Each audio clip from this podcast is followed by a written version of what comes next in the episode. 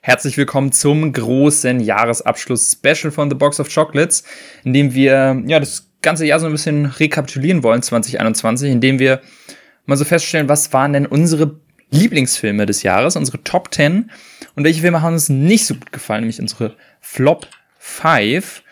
Äh, was, was die negativen Sachen angeht, wollen wir uns ein bisschen kürzer halten als die, als die positiven, obwohl man da bestimmt auch eine Flop 10 hätte machen können.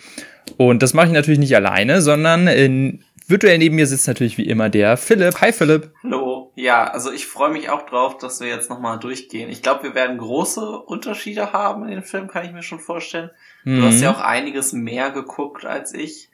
Deswegen gibt es da bestimmt noch mal ein paar Empfehlungen, die ich mir da rausholen kann. Da, das wird schon cool. Ja, aber ist ja ob, äh, umso besser, dass wir nicht identische Listen haben. Ich glaube, ein paar Überschneidungen wird es auf jeden Fall geben bei uns. Aber bei ein paar weiß ich auf jeden Fall, dass sie bei dir nicht auftauchen. Und bin auch echt gespannt, was bei dir so auftaucht. Da, da freue ich mich schon richtig drauf. Ähm, um generell jetzt mal so die Struktur zu erklären, wie wir das jetzt alles machen wollen. Wir haben jeweils halt, jeder von uns hat eine Top 10 Liste vor sich und eine Flop 5. Das machen wir dann nicht immer so abwechselnd. Äh, wir werden dann mit dem Platz, äh, dem Flop 5 äh, starten. Dann kommen zwei Top-Plätze.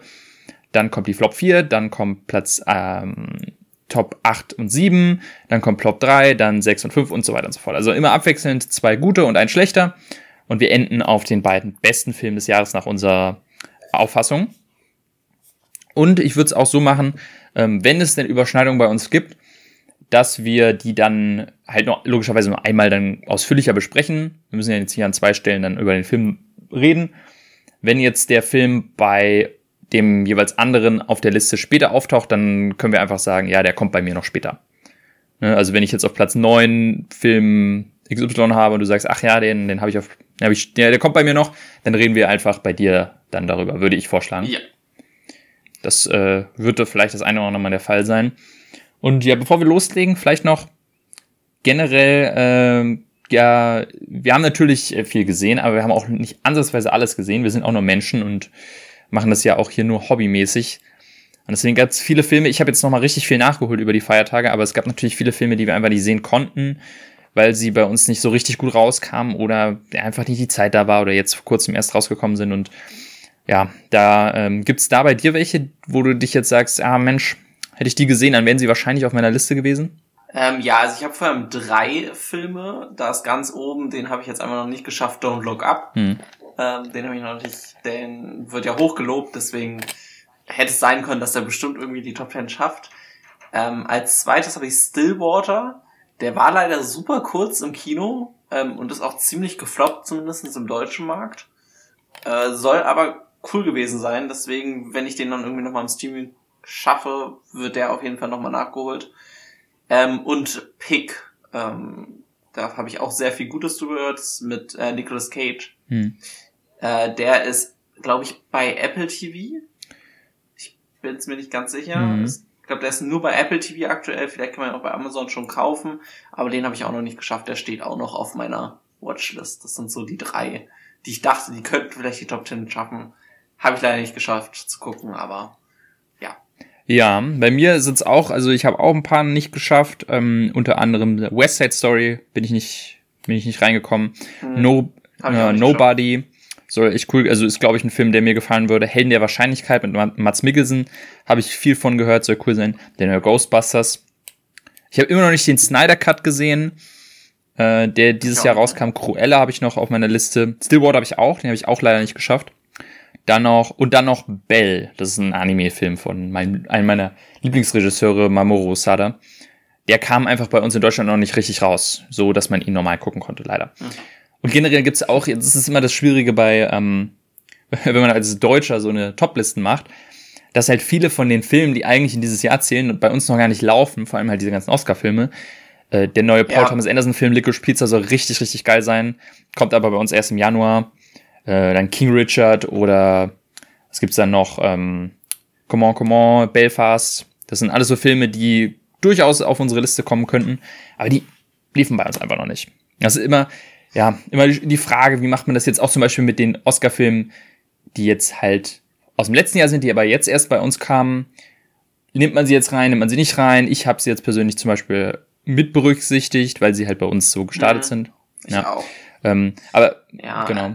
Ist ja auch, also das, die Sache ist, wenn jetzt ihr einen Film dabei habt, den ihr vielleicht schon 2020 geguckt habt, dann ja, ist es halt so. Also ich glaube, man muss es jetzt immer nicht so hart auf das Jahr festlegen. Ich habe in vielen, also wir sind ja nicht die einzigen, die solche Listen machen. Ich habe bei vielen gesehen, da sind da manchmal auch Filme, die 2020er Filme sind oder halt 2022er Filme sind. Deswegen, hm. ja, es ist so, lässt sich, glaube ich. Genau.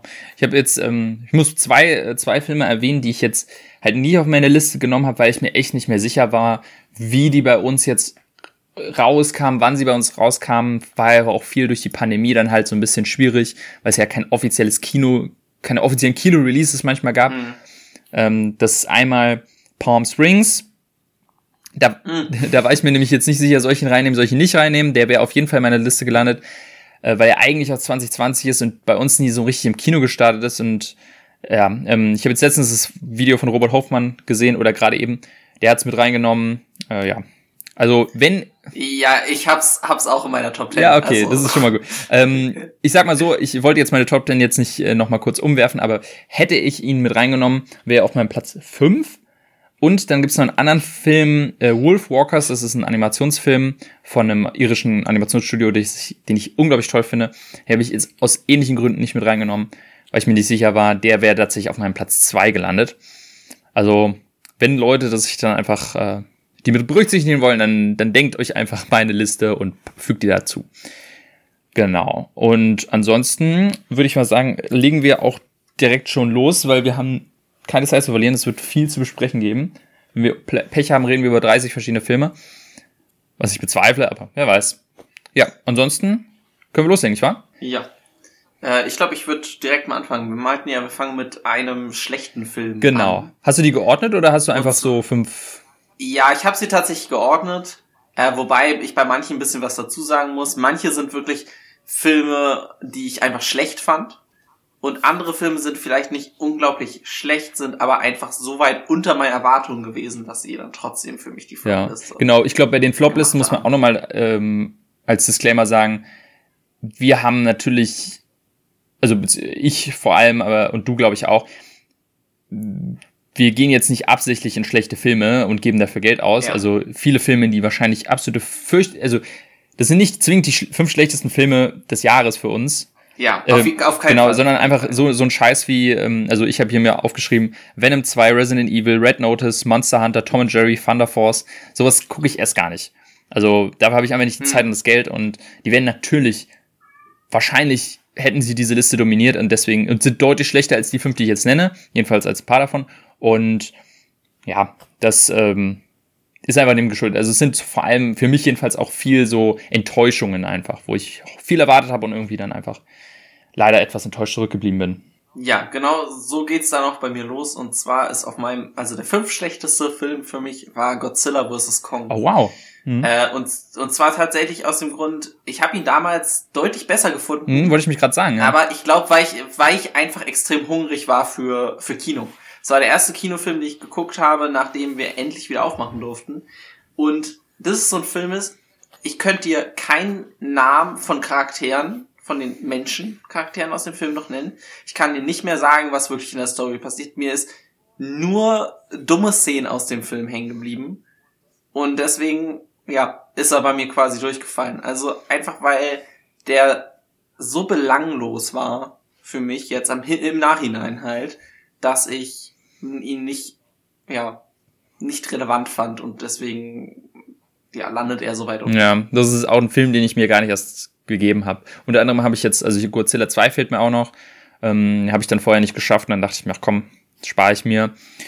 Äh, ich hatte eigentlich ja auch, also ich hatte auch damals Bock eigentlich reinzugehen, um einfach so ein bisschen Blockbuster Kino-Action zu haben, so lange nicht mehr gehabt. Mhm. Und ähm, ja, ich habe jetzt auch nur negative Stimmen gehört, so richtig. Also ja, so ein bisschen, bisschen enttäuschend. Aber ich war auch nie so groß, also jetzt nicht zwingend der Fan vom Kaiju, Monsterklopperei-Film, Kino. Ja, also bei mir ist vor allem, weil ich halt die ersten beiden noch ganz gut mochte und vor allem den zweiten jetzt zu dem verglichen habe und einfach dagegen der zweite ein großes Stück besser war, obwohl der ja schon kein Meisterwerk oder ja, so. Ja, jetzt, hier, jetzt, wo es mir einfällt, Kong Sky Island fand ich tatsächlich gar nicht so schlecht. Den mochte ich ganz gerne. Ja, das, das ist nicht der zweite. Ja, also das, genau, ich meine jetzt den ersten äh, genau, Kong-Film ja. und ja, genau. Den, das ist auch der beste der, der neuen Kaiju, mhm. Kaiju Universe, so wie man es nennt. Ja, ja, ja. Alles klar. Dann komme ich mal zu meinem Flop 5. Ähm, kurze zwei Honorable Mentions, die es ganz knapp nicht geschafft haben. Äh, einmal House of Gucci, den ich jetzt vor kurzem gesehen habe, der mich halt einfach nur enttäuscht hat. Also ich hatte einfach ein bisschen mehr erwartet, aber irgendwie immer, hatte mich sehr, fand ich sehr langweilig und sehr belanglos. Und der andere Film, den ich fast sehr darauf genommen, wäre Black Widow gewesen, einfach weil er sehr enttäuschend war für einen Marvel-Film nach so langer Zeit. Ähm, aber so schlecht war er jetzt dann doch wieder nicht. Äh, ich habe mich jetzt entschieden, auf meinem Platz Nummer 5 der schlechtesten Filme ist Jungle Cruise. Ein Film, hm. den ich auf Netflix, äh, nee, auf Netflix, auf Disney Plus dann erst gesehen habe. Ich weiß gar nicht, warum ich mir den angesehen habe. Immer irgendwie, ja, ich hatte nichts zu tun und dachte mir, ach komm, warum nicht? Ne, klar wird das jetzt kein Meisterwerk, aber irgendwie so ein, ein, lustiger Abenteuerfilm mit, mit Emily Blunt und Rock Johnson, so ein bisschen Indiana Jones, aber ein neuer Anstrich. Natürlich nicht so gut, aber warum nicht? Ne? Hätte ja was werden können. Und so habe ich den Film auch angefangen und am Anfang war der auch genau so, dass ich dachte, ey, tut keinem weh, netter Abenteuerfilm. Aber je länger man den guckt, desto mehr hat er mich wirklich genervt und aufgeregt. Also aus so vielen Aspekten. Nicht nur ist er halt wahnsinnig unlustig und cringe ähm, in manchen Szenen, schlecht geschauspielt und fürchterliche Effekte, sondern dann auch so Sachen, die mich dann einfach super nerven und, und einfach ärgern. Der Film schreibt sich total auf die Fahne, dass er halt so, oder Disney macht es ja vor allem, dass er so feministisches oder Empowerment, äh, weil Emily Blunt halt so eine starke Frauencharakter ist die halt keinen Mann braucht, die, der sie immer rettet. Das passiert im Film. Sie muss ständig von Dwayne Rock Johnson, dem super krassen, ähm, unsterblichen äh, Muskelpaket, immer wieder gerettet werden. Und schafft eigentlich nicht, und ist total emotional abhängig von ihm, am Ende kommen sie natürlich zusammen. Dann gibt's gleichzeitig halt auch noch einen, einen homosexuellen Charakter, der halt mit allen, ja, homophoben Klischees, die man sich irgendwie nur ausdenken kann, beladen wird. Äh, der natürlich auch nie ausspricht, dass er homosexuell ist und es nur ganz leicht andeutet, sodass man es immer noch bei China äh, schön spielen kann. Äh, teilweise ist ja auch halt, was so Kolonialismus angeht, ein bisschen schwieriger Unterton und so ein bisschen rassistisch bei manchen Aspekten. Und äh, es ist einfach so, es ist halt so ärgerlich, wenn man sich denkt, schafft es, also ist es wirklich so schwer, Disney, einen, einen, einen, einen leichten Familienabenteuerfilm zu machen, der nicht irgendwie unterschwellig rassistisch, homophob oder sexistisch ist. Anscheinend nicht. Anscheinend ist es so, also anscheinend ist es nicht möglich.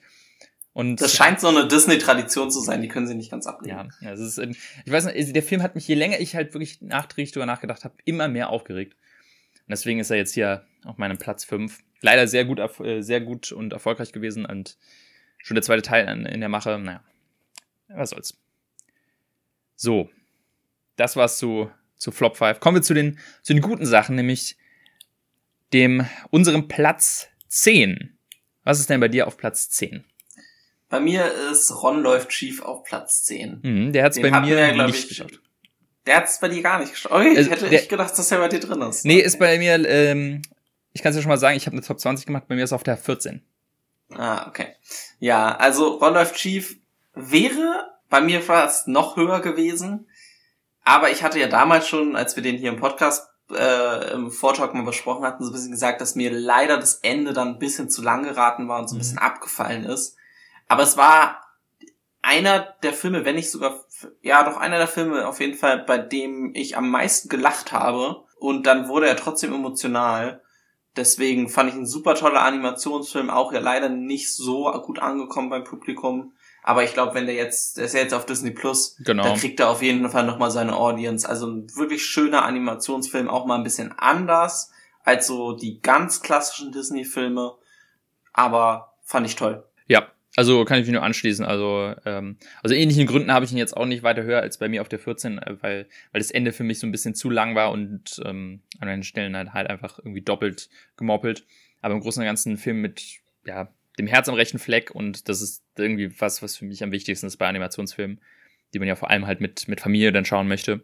Und der äh, auch einfach eine, eine super Überraschung, weil ich halt kaum was erwartet habe und da echt, echt wirklich alle Emotionen toll bedient wurden. Ne? Wie du schon meintest, lustig, traurig ja. an den richtigen Stellen. Sehr schöner Film. So, bei mir auf der 10 ist Der Rausch. Oder hm. Another Round. Okay, der Mats ist bei mir auf der 8. Ah, okay, dann, dann kommen wir später dazu. Das soweit dann quasi zu der Rausch, da, da können wir dann später drüber Dann gehen wir direkt rüber zu Platz Nummer 9. Ja, vielleicht hast du den ja mit drauf. Ganz frisch habe ich ihn geguckt, erst gestern auf Disney Plus, hatte aber richtig viel Spaß und zwar in Kanto. Den habe hab ich auf der 9. Habe ich nicht in meiner Top 10, ist aber auf meinem Platz 18. Der hat mir ah, sehr okay. gefallen, ja. Äh, also wieder ein Animationsfilm. Auch da scheitert er ganz leicht bei mir am Ende. Und zwar ganz andersrum, und zwar ist mir da das Ende ein bisschen abrupt. ähm, ja, das stimmt. Aber die Musik ist richtig toll, also hatte ich richtig viel Spaß mit. Ich finde, die, die Lieder machen richtig cool. Die Animation ist natürlich, ja, Disney-Level, da kannst du halt nichts zu sagen. Mhm. Ist einfach ein sehr sympathischer Animationsfilm und ja, hat für mich halt gerade noch so Ron äh, übertroffen. Ja, was ich sagen muss, was ich an dem total toll fand, ist, dass er äh, im Vergleich zu vielen anderen Disney-Filmen, unter anderem gibt's ja jetzt, gab's dieses Jahr ja Raya, den ich nicht gut fand mhm. und der auch halt generell nicht so gut ankam, ähm, schafft er es irgendwie halt nicht zwingend eine, eine große Reisestory oder eine, eine, ähm, mhm. eine riesen Story quasi zu erzählen, sondern am Ende des Tages ist es halt eine, eine Geschichte, die äh, von, von einer Familie handelt, die einen inneren Konflikt hat und den irgendwie aushandeln muss. Und dementsprechend spielt ja. der Film auch nur in dieser Familie. Das fand ich sehr, sehr überraschend für Disney, dass sie halt, weil es gab, also es gab dann Szenen, wo ich dann im, am Film saß und dachte, ja, okay, jetzt kommt dann irgendwie, sie macht irgendeinen Fehler und muss dann irgendwie, wird dann verstoßen und dann muss sie irgendwie weglaufen und dann passiert das und dann geht sie irgendwie dahin. Nein, es bleibt die ganze Zeit theoretisch in dem einen Haus. Und ja, das war sehr, sehr überraschend und die Sachen, die angesprochen waren und die Message von dem Film finde ich sehr schön. Auch die Songs haben mir sehr gefallen. Vor allem, mein Lieblingssong ist der von der, äh, der größeren Schwester Luisa. Ja. Die, ja. Ähm, ne, die, die, die starke ist. Die starke. Ja, den, den Song finde ich ganz toll, vor allem, wenn man sich dann mal, ähm, ich weiß nicht, hast du ihn in Englisch oder in Deutsch gesehen? Ich habe ihn in Englisch, aber halt mit Untertiteln geguckt mhm. und dadurch habe ich halt, glaube ich, sehr viel tatsächlich von dem Inhalt der Songs auch mitbekommen, weil sonst manchmal ein bisschen schwer, glaube ich, ist, den Texten komplett zu folgen. Und aber die sind halt wirklich auch inhaltlich super. Ja. Also die sind dann auch nochmal ein Level über so einem Let It Go oder so, der ja auch inhaltlich irgendwie den Charakter in dem Moment beschreibt, aber die Songs in Kanto gehen halt nochmal ein ordentliches Stück tiefer, finde ich. Finde ich auch. Also gerade der Song, ich habe mir den, also ich habe mir in Deutsch geschaut, den Film, weil meine, meine Freundin da mitgeguckt hat. Äh, hab dann aber die ganzen Songs mir nachträglich dann nochmal in Englisch ange, angehört, weil da dann doch bei der Übersetzung immer natürlich ein bisschen was verloren geht bei den Songs. Äh, das haben die schon gut gemacht im Deutschen, aber ähm, die Songs im Englischen sind wirklich, wirklich gut gelungen. Ähm, vor allem halt vom Text her. Und das ist einer der, der wirklich sehr, sehr guten. Und, und äh, der einfach innerhalb von, ja, wie lange geht der? Zwei Minuten, zweieinhalb Minuten direkt die, den kompletten Charakter dieses, äh, dieser, dieser Schwester so perfekt ja. ausdefiniert und beschreibt, wie es halt, ja, keine zehn Seiten äh, Dial ähm, Drehbuch hätten schaffen können. Also das hat mich sehr. Ja, und ist dann halt auch noch super ge gesungen dazu. Ja. Also vor allem, wo es dann, es, der Song wird dann ja quasi fast noch komplett nochmal schneller wiederholt und echt Respekt, den Text deutlich, immer noch deutlich, aber in einer Geschwindigkeit zu singen, wo ich dachte, das ist ja schon nah an so einem Rap-Tempo so ein bisschen. Genau. Das fand, ja. ich, fand ich echt cool. Hm, deswegen, also Encanto wirklich eine, eine Überraschung. Ich habe da nicht viel von erwartet und war echt sehr zufrieden. Hab den direkt am an Heiligabend haben wir den gesehen noch. Als die Familie weg war, direkt Heiligabend den noch angemacht. War genau das Richtige. So, jetzt komme ich zu einem Film.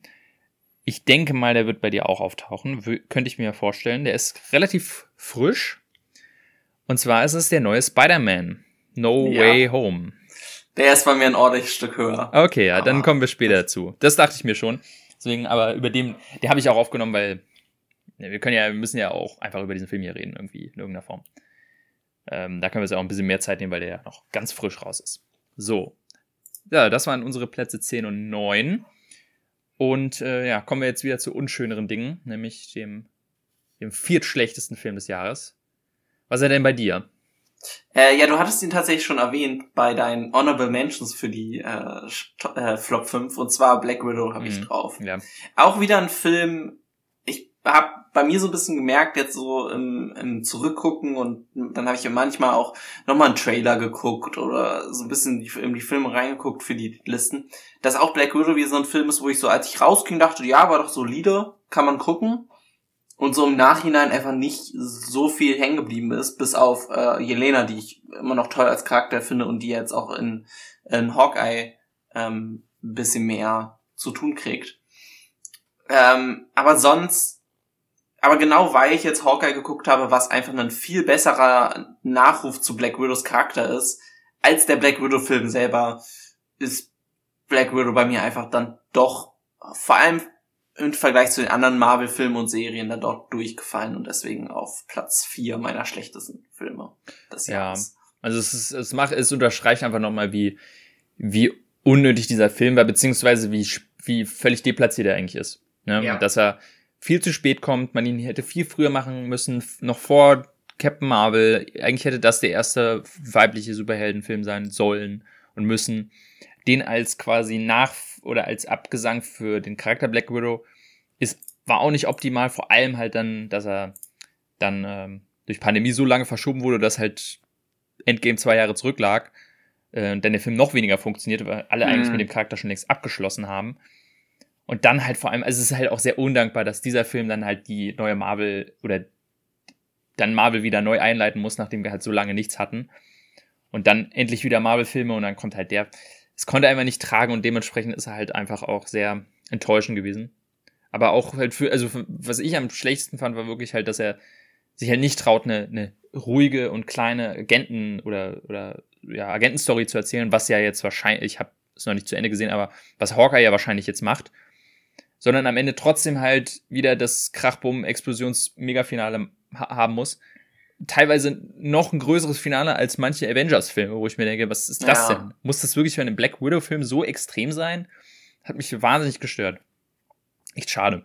Weil ich eigentlich den Charakter ja auch total mag, ne? Ja, genau, das ist halt das Traurige und das, ähm, also es wird jetzt nicht in Hawkeye massiv drauf eingegangen, aber trotzdem mehr und besser. Und das ist halt auch so ein bisschen, einen Black Widow-Film hätte ein Hawkeye gebraucht. Mhm, ja. So, für mich. Also, weil es wird dann nur so nebenbei erwähnt, was in, in, in Budapest passiert ist. Und das hätte ich gerne gesehen. So.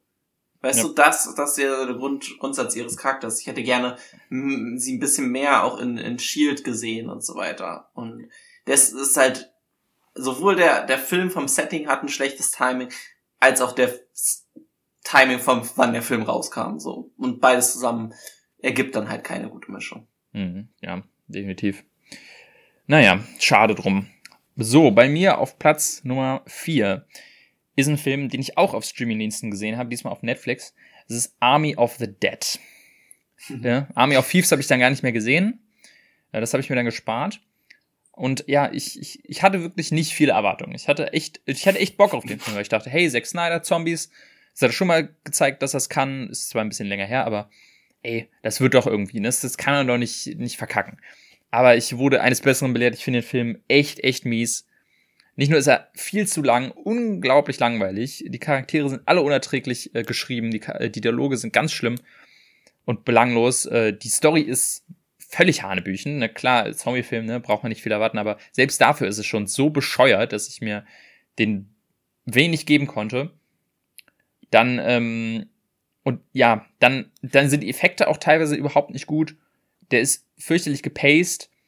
Und ja, das Schlimmste, was ich eigentlich diesem Film vorwerfen muss, ist, dass er für einen Zombie-Film einfach keine geile Zombie-Action hat. Das hat mich so aufgeregt, dass es halt keine Szene gibt, wo du halt klassische Zombies so richtig geilen Action siehst. Sondern du hast nur diesen dämlichen Zombie-Tiger, den ich überhaupt nicht cool fand. Fand ich mega cringe. Und dann hast du halt die Super-Zombies halt die halt schlau sind, die sich formatieren, die super stark sind, die sich absprechen, die hoch springen können. Das ist für mich dann kein Zombie-Film mehr. Das will ich nicht sehen in einem Zombie-Film. Ich will die normalen Zombies sehen, aber die hat man kaum gesehen in dem Film. Das hat mich so aufgeregt. Und ey, das Ende ist, so bescheuert. Und ähm, Matthias Schweiger hat mich auch wahnsinnig aufgeregt in diesem Film, also oder wahnsinnig genervt.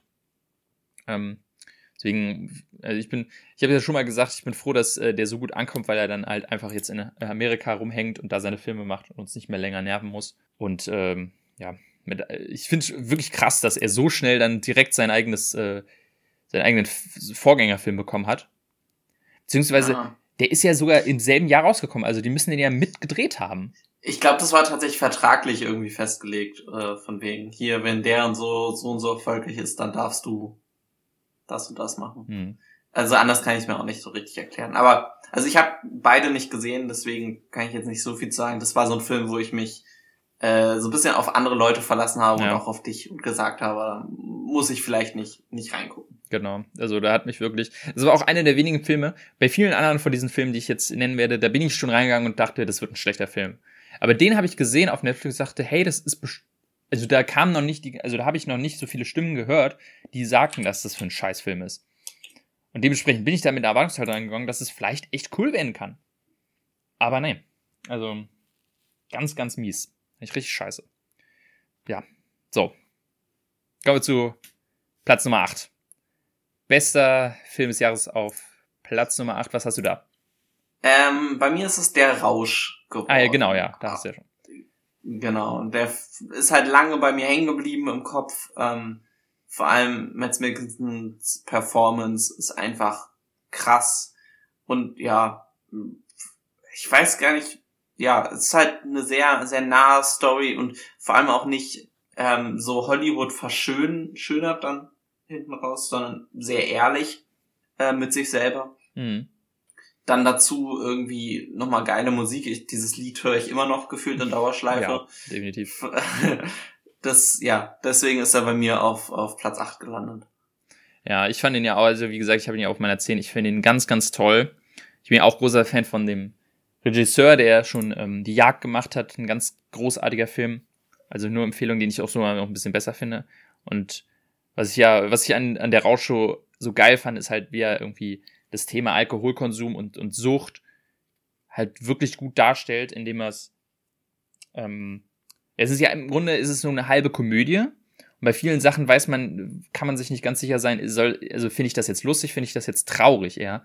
Mhm. Weil es halt irgendwie schön zeigt, wie am Anfang das alles noch irgendwie lustig ist und man sich auch selber erwischt, dass man sich denkt, ach ja, komm, das ist ja jetzt irgendwie auch nicht so schlimm, ne? Dann trinken die halt mal ein bisschen was. Und dann merkst du selber, wie du diesen Moment verpasst, wo du eigentlich sagen müsstest, jetzt ist genug. Jetzt müsste man aufhören. Und ähm, zeigt einfach, wie schwierig das dann ist, wenn man plötzlich in so eine Sucht verfällt und, und nicht merkt, wie, wie nach und nach man die Kontrolle einfach darüber verliert. Und das ist etwas, was mich persönlich dann halt sehr angesprochen hat, weil ich ähm, von Alkohol auch generell nicht so viel halte, mittlerweile halt eigentlich nicht mehr trinke. Und ähm, damals schon in, der, äh, in meiner Jugend, aber halt zu, zu Abi-Zeiten oder so, halt eher so immer mich gezwungen habe zu trinken oder dabei, weil ich mir dachte, ja, es gehört ja irgendwie auch dazu. Mhm. Und da findet, schafft der Film es halt auch irgendwie das schön zu hinterfragen.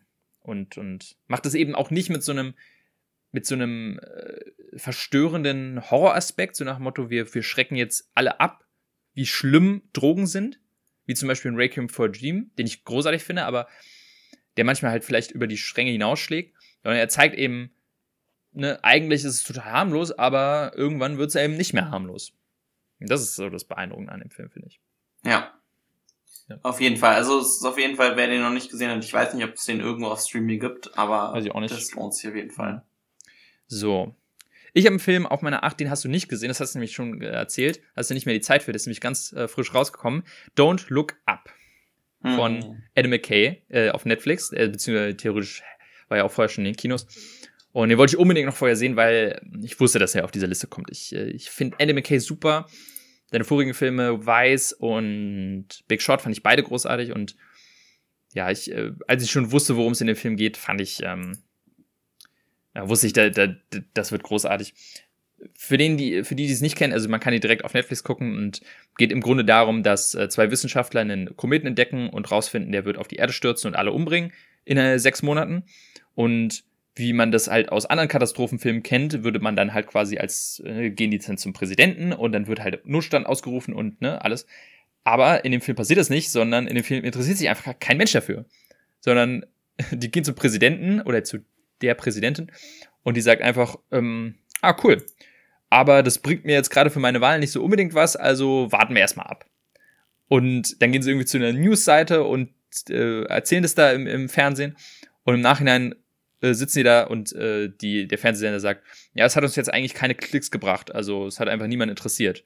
Die, äh, die Story von der einen, die sich von ihrem Freund getrennt hat, direkt, äh, direkt vor euch, hat äh, doppelt so viele Klicks gebracht, also ja, und es ist einfach so schön, wie dieser Film so genial Realsatire betreibt und sogar zwei aktuelle Themen halt sehr, sehr passend beschreibt. Nämlich einmal ursprünglich halt die Klimakrise, die da eigentlich dieser Film eigentlich im Blick hatte, aber man kann ihn eins zu eins auch auf die Corona-Pandemie äh, übertragen, dass in manchen Punkten man wirklich einem das Lachen im Hals steckt bleibt, wenn man diesen Film sieht, weil man sich denkt, ja, eigentlich so fern von dem, was gerade bei uns aktuell abgeht, ist das gar nicht. Und deswegen ist er eigentlich wie so ein Ide äh, Idiocracy, ich weiß nicht, ob du den kennst. Ähm, nee, aber da, da geht's auch. Nee, leider nicht. Ja, das, also, ähm, da geht's auch so um eine Zukunftsvision und hier ist es halt noch be beunruhigender, weil man sich denkt, ey, das ist eigentlich genau das, was gerade bei uns abgeht. Also es ist eine große, große Empfehlung. Wahnsinnig lustig, aber dabei auch halt, ja, äh, sehr, sehr, sehr, sehr traurig oder verstörend. Und äh, schauspielerisch richtig toll. Und ähm, ja, Adam McKay kann's einfach. Ja, also den werde ich auf jeden Fall noch gucken. Deswegen, ja, wie gesagt, bei mir auch nicht auf der Liste. Ähm, Platz 7, richtig? Ganz genau. Platz 7. Äh, hab ich A Quiet Place 2. Mhm. Ich nehme an, der ist wahrscheinlich bei dir gar nicht vorhanden. Doch ist er, also aber nicht in meiner Top 10. Der ist bei mir auf den 19. Ah, okay, also hat's noch gerade so mhm. geschafft. Mhm. Ja, ähm, die Fortsetzung von einem meiner absoluten Lieblingshorrorfilme von A Quiet Place. Und finde ich, setzt es weitgehend gut fort. Es gibt so ein bisschen, sind die Charaktere ein bisschen dümmer als im ersten, habe ich das Gefühl. Ähm, aber ich habe die Anfangsszene geliebt und ich finde, die ganze Prämisse ist einfach echt gut umgesetzt. Ich habe nachher noch auf meiner Flop 5 ganz weit unten einen, äh, einen anderen Horrorfilm, der es schlechter macht mit der Prämisse. Aber eigentlich so der beste Horrorfilm, den ich dieses Jahr geguckt habe, wenn man Last Night nicht als Horrorfilm beschreibt. Naja. Aber auf jeden Fall ist er da gut dabei und hat mir Spaß gemacht im Kino und deswegen ist er auf Platz 7. Ja, dem würde ich mich anschließen. Ich glaube, es ist auch der beste Horrorfilm, den ich dieses Jahr gesehen habe. Und ähm, ja, ich fand es also wirklich einen, einen tollen Film, auch gut weitergeführt. Er hat halt für mich zu wenig irgendwie eigenes mitgebracht, ähm, dass ich ihn bei mir höher gesetzt hätte, aber ich hatte auch wirklich sehr viel Spaß im Kino. Und äh, das war ja auch einer mit der ersten Filme, die so wieder richtig rauskamen. Das war, mhm. das war auch ein schöner, schöner Start in das Kinojahr, ein bisschen verspätet. Und äh, ja, völlig, also völlig zu Recht. Ist ja auch bei vielen, äh, habe ich jetzt in vielen Top-Listen halt gesehen. Hat mich irgendwie überrascht, weil ich den ja. halt, also für, für, weil der für mich halt nicht so, so mega Hype war. Und plötzlich sehe ich den bei irgendwie allen großen YouTubern irgendwie auf Platz drei oder, oder Platz fünf oder so. Und ich dachte, hoch, wo kommt der denn jetzt plötzlich her? Aber, ja. Ich glaube, der ist bei vielen so, so ein Film, der dann hängen geblieben ist, ne? Der dann doch so, wo man im Nachhinein manchmal denkt. So, andersrum gibt's manche Filme, die halt einem so komplett vergessen sein, wie jetzt von Godzilla vs. Kong, so, aber Quiet Place ist einfach hängen geblieben und kann mir mhm, schon vorstellen, dass er dadurch dann bei vielen Leuten dann auch noch reingekommen ist. Mhm. Ja. Also, Freuen wir uns. Bei mir auf Platz 7 ist ein Film, den hast du auch schon erwähnt, dass du ihn noch nicht gucken konntest. Und zwar ist das äh, Pig mit mhm. Nicolas Cage. Den habe ich tatsächlich äh, jetzt äh, schnell noch nachgeholt die letzten Tage. Den gibt's auf Amazon, kann man sich ausleihen. Und ja, ich, ich ähm, muss ja auch mal gestehen, ich bin großer, oder, oder Nicolas Cage ist ein großes Guilty Pleasure, was äh, meine Film, meinen Filmgeschmack angeht. Ich habe früh angefangen, ihn hassen zu lernen, vor allem durch seine Filme. Aber irgendwie auch aus Masochismus habe ich irgendwie das Bedürfnis, alle seine Filme irgendwie auch so ein bisschen zu sehen. Ich habe da sehr viel schon richtig, richtig großen Scheiß gesehen. Aber irgendwie macht mir das auch Spaß. Deswegen war, ich mir, war mir klar, ich muss diesen Film sehen. Ich werde auch irgendwann mal unbedingt einen ähm, Nicolas Cage-Film in die Box reinwerfen. Und ja, deswegen habe ich mir jetzt Pick unbedingt nochmal angesehen und der ist äh, ganz, ganz toll. Handelt von einem, äh, von einem, von einem, ja, alten Mann, der sich äh, in den Wald zurückgezogen hat mit einem Trüffelschwein und da äh, ja quasi da lebt die, und äh, Trüffel ausgräbt und die verkauft. Und eines Tages wird dann halt sein Schwein von Junkies gestohlen und er will es wieder haben. Und wenn man jetzt sich Nicolas Cage vorstellt und die Prämisse sich, ähm, sich anhört, denkt man sich, okay, das wird natürlich dann so eine Richtung gehen wie John Wick ähm, passt ja perfekt zu Nicolas Cage, der einfach dann völlig abdrehen und völlig wahnsinnig werden kann. Aber nein, so kommt es eben nicht. Und genau das äh, schafft der Film eben dann, einen anders äh, zu überraschen. Der Film ist wahnsinnig ruhig, erzählt ganz langsam und handelt eigentlich von einer sehr, sehr emotionalen Geschichte von Verlust und, und Trauerbewältigung. Und es geht eben darum, wie Nicolas Cage verzweifelt versucht, dieses Schwein irgendwie wieder zu bekommen. Und das ist ein Film, der, der mich total emotional berührt hat, vor allem halt auch wieder gezeigt hat, dass Nicolas Cage ein toller Schauspieler ist, den man nicht unterschätzen darf. Und ich es immer schade finde, dass er einfach mittlerweile nur Rollen spielt, wo er einfach irgendwie crazy sein muss. Und hier einfach zeigen kann, nee, er kann wirklich ganz emotional spielen. Und deswegen Pick für mich ganz, äh, ganz, ganz tolles Kino. Hat mir richtig Spaß gemacht. Ja, also da freue ich mich auch noch drauf, den zu gucken, wenn ich es dann endlich schaffe. Mhm. Dann werde ich bestimmt auch nochmal erwähnen, dass ich ihn dann endlich gesehen habe. Ja, so, dann kommen wir wieder zurück zu den, den Flop-Filmen. Nämlich den ja. dritten Platz. Was hast du denn bei dir auf Platz drei? Ich würde sagen, jetzt, jetzt darfst du mal zuerst sagen. Ja, okay, dann machen wir es, dann, dann, dann switchen wir mal. Ich habe einen Film auf Platz drei. Habe ich mich schon sehr viel drüber ausgelassen in diesem Podcast, wie ich diesen Film fand. Und es ist, äh, nachdem du jetzt gerade einen Marvel-Film erwähnt hast, äh, erwähne ich jetzt auch einen Marvel-Film. Es ist The Eternals. Oh, den, den, den hätte ich erraten können, dass der bei dir in Ja, ist, also es ist auch, wie gesagt, der wäre jetzt, hätte ich viel mehr schlechte Filme gesehen, wäre der wahrscheinlich nicht drauf gelandet, aber es ist einfach wirklich von den Filmen, die ich im Kino gesehen habe, einer, der, der mich am meisten genervt hat, gelangweilt hat. Ich will ja jetzt auch gar nicht groß auswendig, glaube ich, alles gesagt damals in der, in der Folge zu, aber im Großen und Ganzen einfach zu viele Charaktere, alle uninteressant, äh, Potenzial total verschenkt, langweilig inszeniert, Story völlig hanebüchen, keine gute Action und ähm, ja, relativ belanglos und überladen im Vergleich zu anderen Marvel-Filmen. Irgendwie so ein bisschen unnötig. Ja, kann ich mich nur anschließen eigentlich. Ich habe mir ein bisschen besser bewertet, deswegen ist er bei mir auch äh, in natürlich weder noch Liste äh, quasi gelandet. Also definitiv nicht auf den Top 10, aber auch nicht in den Flop 5. Und da habe ich jetzt mir auch nicht weiter Gedanken gemacht, wo der wahrscheinlich landen würde, aber ja. Äh, bei mir ist es ein Film, der nicht grundsätzlich schlecht ist auf der 3, der aber einfach, auf den ich mich sehr gefreut hatte und dann einfach meine Erwartung nicht annähernd erreicht hat. Und zwar nebenan habe ich auf die drei. Oh, wow. Auf die Flop mhm. 3. Ja, also es ist wirklich so ein bisschen, es ist grundsätzlich kein schlechter Film, aber ich hatte mich echt drauf gefreut. Ähm, und dann gingen wir damals aus dem Kino raus, ich mit meiner Freundin, und wir haben uns beide so ein bisschen angeguckt, so von wegen, ja, es war jetzt nicht so richtig was. Und, und so ein bisschen hing der dann im Mittelfeld rum und dann bin ich die, die Filme durchgegangen. Und es ist einer der Filme, wo ich zumindest im Kino am wenigsten Spaß hatte. Ein, zwei Momente hatten mal gelacht, aber dann hat sich's auch gezogen hinten raus und war irgendwie dann einfach nicht meins und deswegen ist der drin. Aber wie gesagt, kein, vielleicht kein richtig schlechter Film, aber einfach ähm, ja nicht meinen Erwartungen gemessen und deswegen auf äh, drei. Ja, ich habe ihn noch nicht gesehen. Ich will den unbedingt irgendwann noch, noch mal nachholen. Ähm, bin auch echt gespannt drauf und ich kann aber auch nachvollziehen, wenn, wenn, wenn man halt mit einer Erwartungshaltung reingeht. Man hat auch viel davon gehört und gerade auch. Ja, genau, das war eigentlich das Problem. Das war das Problem. Ich habe hab mir zu viel äh, sagen lassen und war dann, war dann enttäuscht. Hm. Ja, generell, ich habe irgendwie zu wenig deutsche Filme dieses Jahr gesehen, weil es äh, irgendwie, also nebenan soll total geil sein, äh, ne, dann hier Je, Je suis Karl soll ganz gut sein. Der mhm. hier, wie heißt der? Mit, mit ähm, Tom Schilling äh, Fabian. Genau, Fabian mhm. äh, und der Gang vor die ne? Und die Gang vor die Hunde. Mein ja. Sohn, genau, den wollte ich auch sehen. Und der Film, der jetzt wahrscheinlich, äh, oder der in die, ins Oscar-Rennen für uns geht, äh, Ich bin dein Mensch, heißt der doch, oder? Das weiß ich jetzt gar nicht. Ich glaube auch. Aber ja. Der soll auch gut sein. Also ich habe irgendwie keinen einzigen deutschen Film dieses Jahr gesehen. Ähm, schade eigentlich. Muss ich alles nachholen dann. So, Genau, das war es zu den Top, nee, Flop 3. Dann gehen wir mal zurück zu den, den guten Filmen.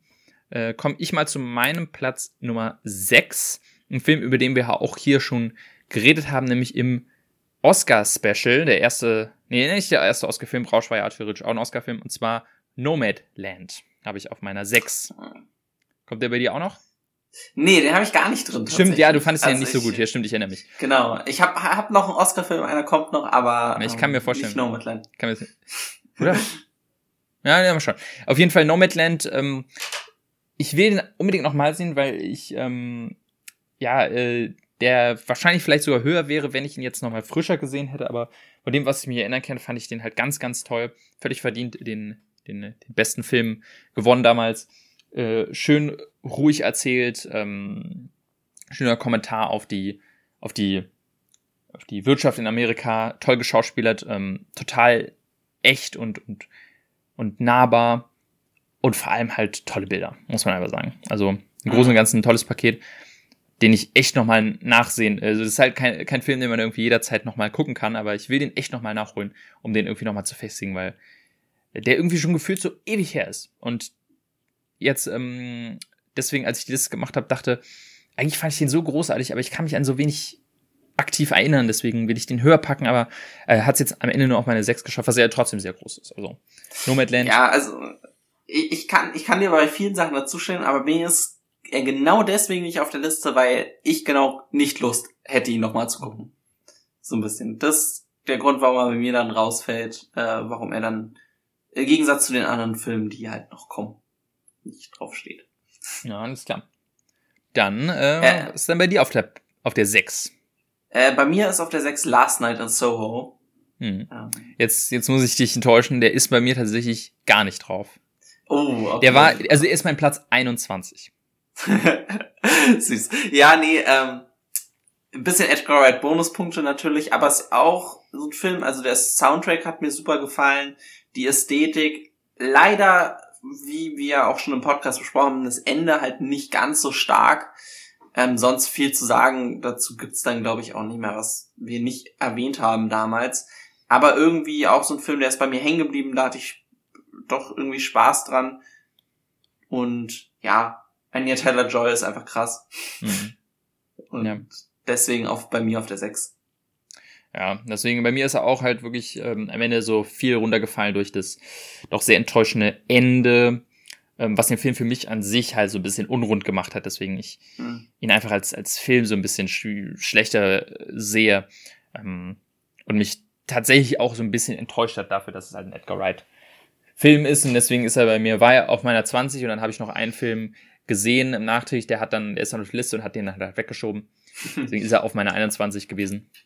Also, ein guter Film, hat Spaß gemacht, aber leider, leider einer äh, für mich, der es nicht rausschafft. So. Bei mir auf Platz Nummer 5 kommt jetzt der nächste Oscar-Film. Äh, der ist tatsächlich, ursprünglich war er ein Platz unter Nomadland. Ich habe ihn aber jetzt, da ich ihn noch ein zweites Mal gesehen habe, einen Platz über Nomadland. Das ist Promising Young Woman. Ja, der ist, ist der, den ich drin habe, der ist bei mir auf der 3. Okay, dann reden wir, dann reden wir gleich noch drüber. Ähm, ja, so viel dazu. Also Promising Young Woman bei mir auf der 5. Was ist bei dir auf der 5?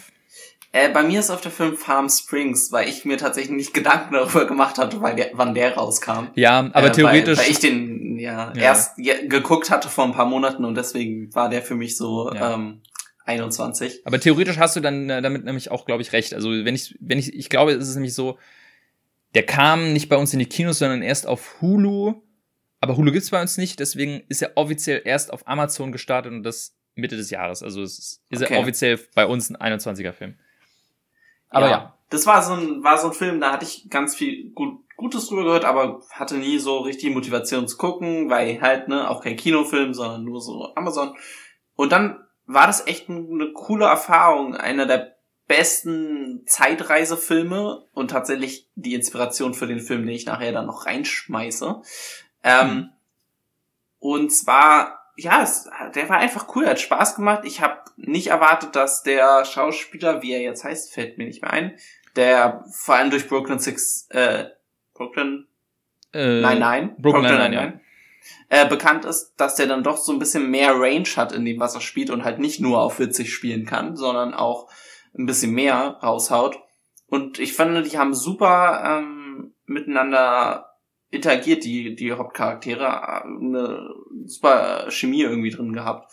Der hat richtig Spaß gemacht und ist dann trotzdem emotional. Deswegen, ja, Platz 5. Und du meintest ja auch, du hättest ihn ja eigentlich auch auf Platz 5 gepackt. Ne? Ich hätte ihn eigentlich auch auf Platz 5. Ich fand ihn super. Also der hat mich richtig, ähm, einfach eine super Komödie auch einfach. Super lustig, mhm. super lighthearted, schafft's aber dieses, diesen Aspekt von, ähm, von Zeitschleifen, der äh, an, an manchen Stellen schon fast ausgelutscht ist. Irgendwie schön und lustig zu erzählen, toll geschauspielert und ähm, einfach ein richtiger Feelgood-Film. Hat mich richtig, also hat mich richtig abgeholt und war einer der Filme, die ich, mit denen ich am meisten Spaß dieses Jahr hatte. Deswegen wäre auch auf jeden Fall meine Top 10 gewesen. Ja. ja. Tja, jetzt kann man es nicht ändern. Aber so, ja. Hätte ich, ich, ich sag's mal so, hätte ich ähm, Wolfwalker und den in meine Top 10 gepackt, dann hätten wir, hätte ich Spider-Man nicht drin gehabt. Also irgendwie wäre es dann auch irgendwie ja, nicht ja. aufgegangen. Also ich finde es schon so, wie es jetzt ist, ganz gut. Ja, das also dann unsere Platz 5. Dann kommen wir zu Flop 2, dem zweitschlechtesten Film dieses Jahr. Soll ich anfangen? Ja, mach, mach. Jetzt kommt, glaube ich, jetzt kommt eine Überraschung äh, für dich, weil ich war gestern noch spontan im Kino. Ich habe mir einen Film angesehen, den ich wollte das Jahr so richtig schlecht noch ähm, ab ausklingen lassen. Ich hab oh, mir deswegen, darf ich raten? Mh, hm? ja. Wird wahrscheinlich Matrix sein. Ja, es, es war der, der neue Matrix-Film.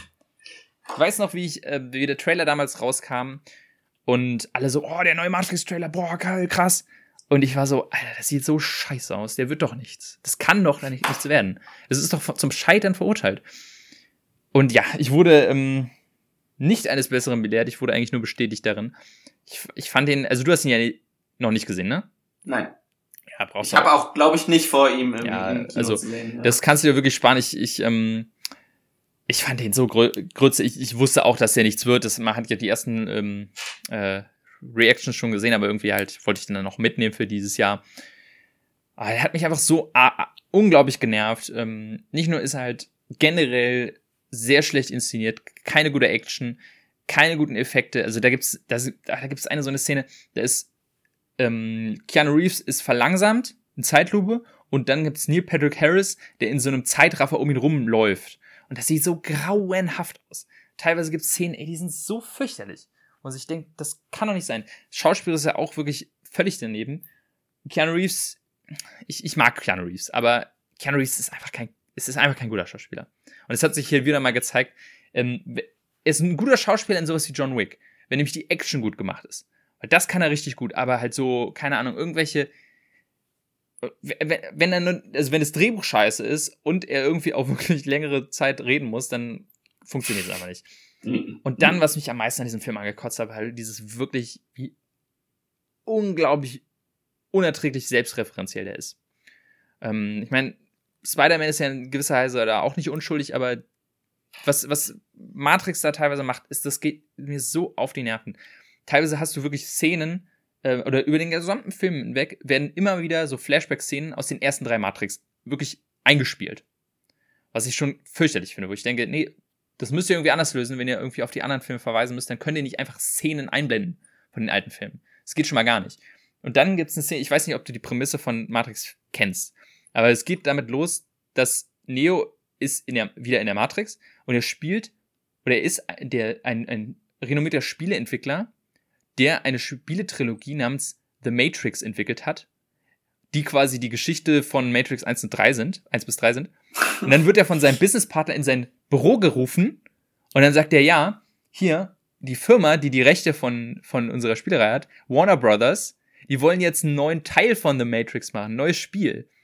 Ähm, ja, haben wir eigentlich alle nicht so richtig Lust drauf, aber komm, machen wir jetzt einfach. Also das passiert, das ist wirklich ein Dialog in diesem Film. Das muss man sich mal vorstellen, dass offensichtlich die irgendwie voll metamäßig damit umgehen wollten, dass sie, dass keiner Bock auf diesen Film hat und die anscheinend gezwungen wurden davon, äh, von Warner Bros. Das geht mir so auf die Nerven, diese Attitüde. Wo ich mir auch denke, denn, ja, klar, Warner Bros. macht Matrix 4 so oder so, aber niemand zwingt euch explizit dann daran teilzunehmen. Ihr könnt mhm. einfach sagen, ja gut, dann macht den halt ohne uns. Ist uns scheißegal. Und selbst wenn ihr dann sagt, nee, äh, müssen wir jetzt durch, dann versucht wenigstens einen guten Film draus zu machen. Man sieht einfach so an so vielen Stellen, dass keiner auf diesen Film Bock hatte. Und am Ende so ein, so ein, so ein Film rausgesch rausgeschissen wurde.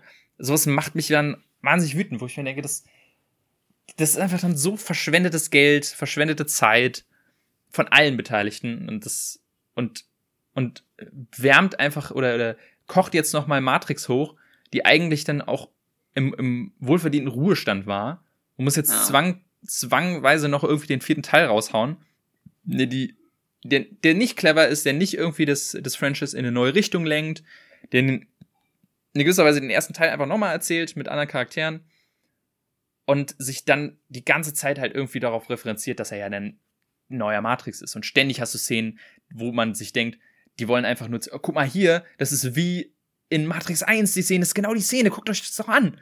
Und, man, und ich denke mir so, ja, wo ist der Film?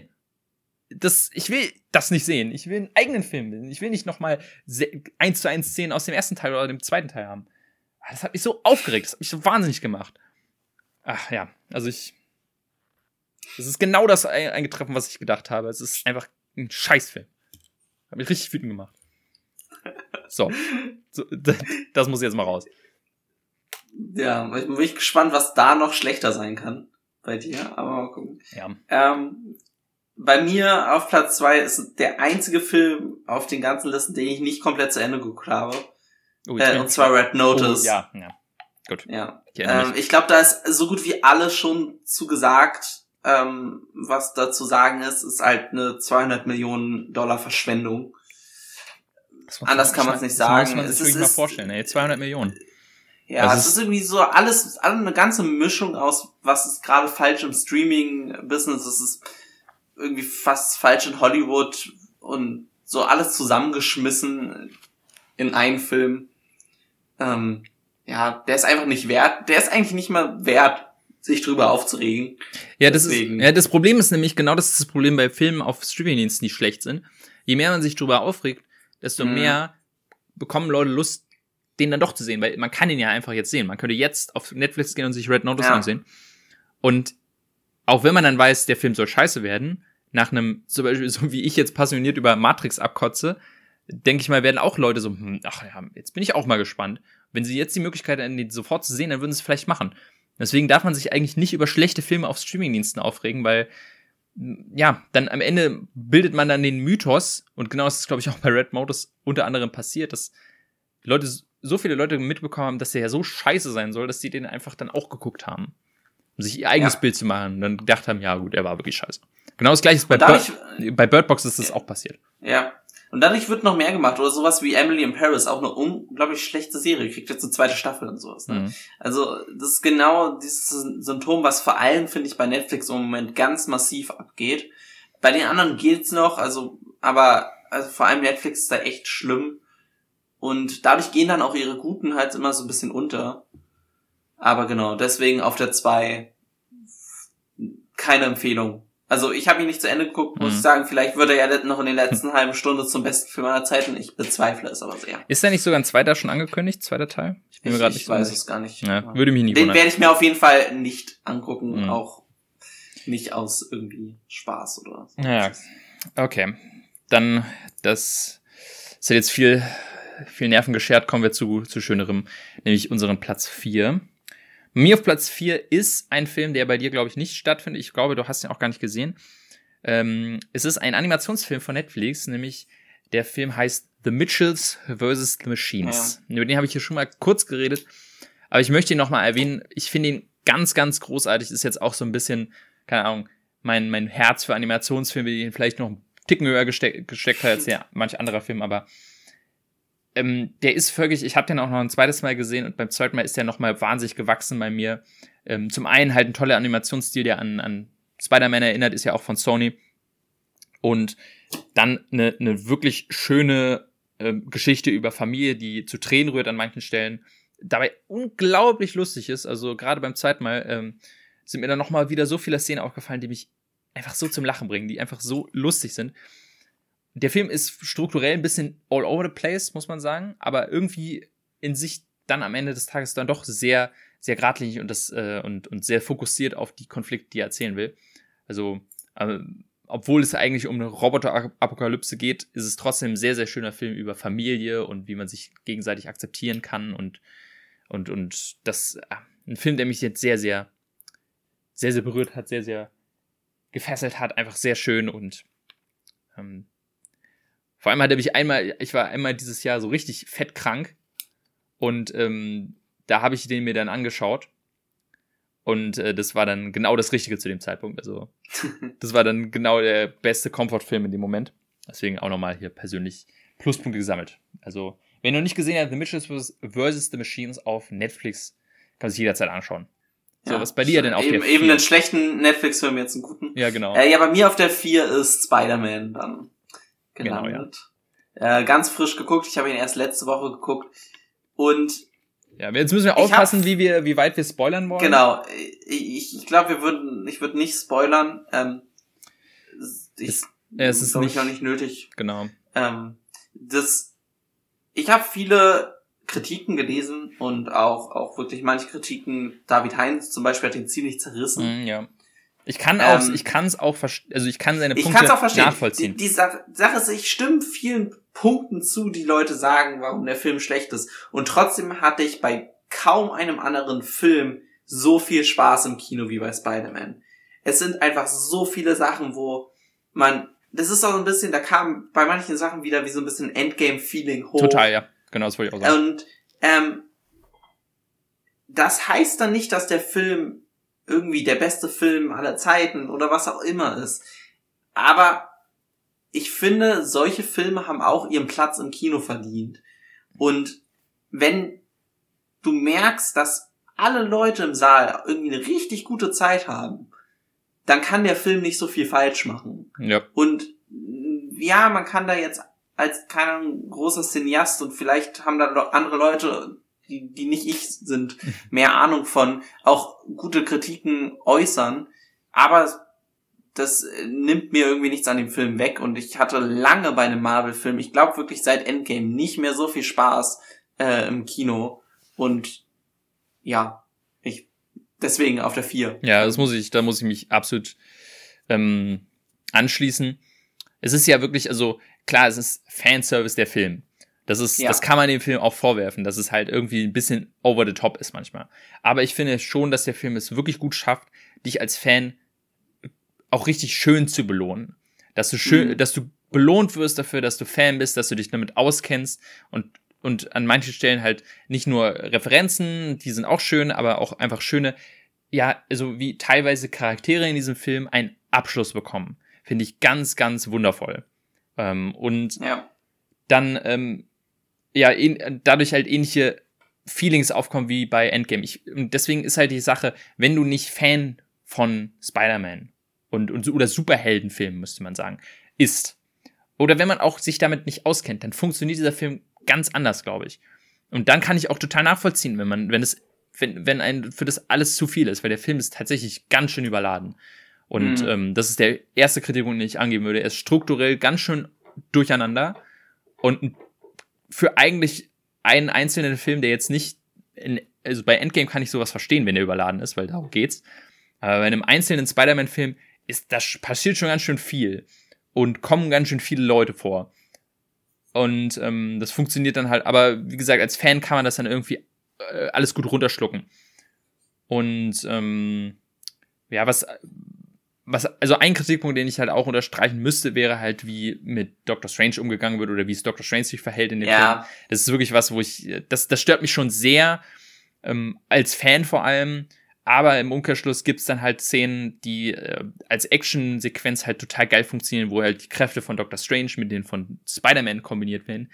Und sowas, da find, das finde ich super geil. Ich liebe es, dass wir mhm. mittlerweile in einem Punkt sind in dem MCU, dass es so viele Charaktere gibt, die man unterschiedlich in die, in die Filme einbauen kann ähm, dass man so richtig Team-Ups machen kann und dass man richtig kombinieren kann und sagen kann, wir kombinieren jetzt die, die Teleportationsfähigkeit mit, äh, von Doctor Strange mit, mit Spider-Mans äh, Webshootern und, und machen eine ganz eigene, äh, einzigartige Actionsequenz daraus.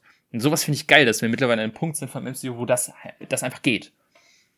Ja. Und, äh, deswegen ja, also ich glaube, dass, dass Doctor Strange äh, wieder deutlich mehr zu tun kriegt und auch besser wieder charakterisiert wird dann in seinem eigenen Film. Da gab es ja jetzt auch den ersten oh, Trailer. Da freue ich mich so drauf, das glaubst du gar nicht. Das, das ist tatsächlich großer Kritikpunkt für mich, dass sie einfach als After Credit ziehen, den Trailer zu Doctor Strange machen. Ist schon lame, ist sehr lame. Das ähm, ist schon, das ist, äh, haben sie ja damals äh, für den ersten Avengers, glaube ich, war das auch so, oder? Hm, weil, Irgend, irgendein irgendein Film hatte auch dann für, für, für Avengers quasi drin. Aber das war halt so lange her und dann sitzt du da durch die ganzen Credits und das Dumme ist, also gut, es war vielleicht mein Fehler. Ich habe den Trailer noch nicht vorher gesehen, ähm, aber ich so kleine Anekdote dazu. Ich bin im Kino bei uns dafür zuständig, für welche Trailer auf den ganzen Werbebildschirm laufen.